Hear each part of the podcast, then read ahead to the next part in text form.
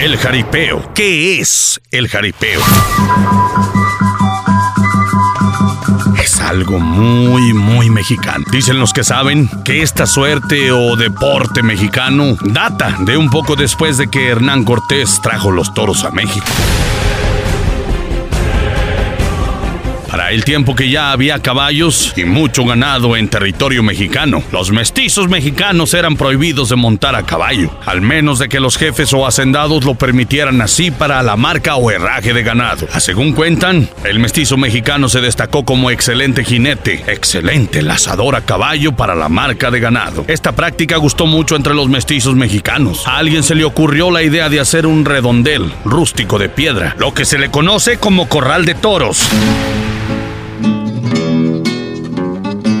Thank you.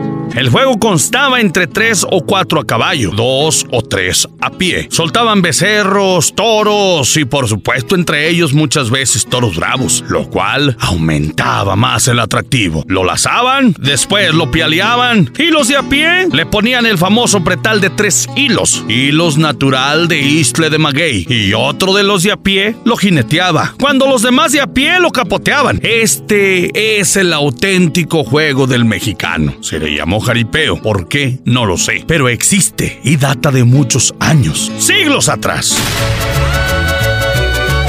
A según, esto llegó a oído de los poderosos españoles y de los poderosos hacendados. Fueron, vieron cómo jugaban los mestizos. Tanto gustó la idea que ellos se autonombraron charros. Le pusieron puntos y reglamento. Y dicen que a partir de ahí se llamó charrería. Y los caballos que nunca pudo tener un mestizo mexicano, los tenían los hacendados.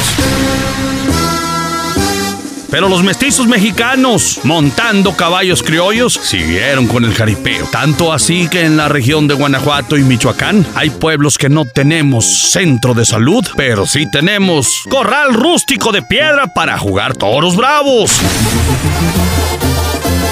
Dicen que de este tipo de jaripeo nació el jaripeo de toros de reparo. A los que les gustaba ver un toro reparar fueron haciendo la modalidad de dejar descansado el toro sin que lo pialearan ni lazaran. Fuera directo al jinete. Después, en el rodeo americano encajonaban un toro y lo montaban. A según cuenta la historia, esa idea los gringos la adoptaron de nosotros los mexicanos. En ese momento el jaripeo se divide en dos. El auténtico jaripeo de toros bravos o toros sapial y el jaripeo con toros 100% de jineteo.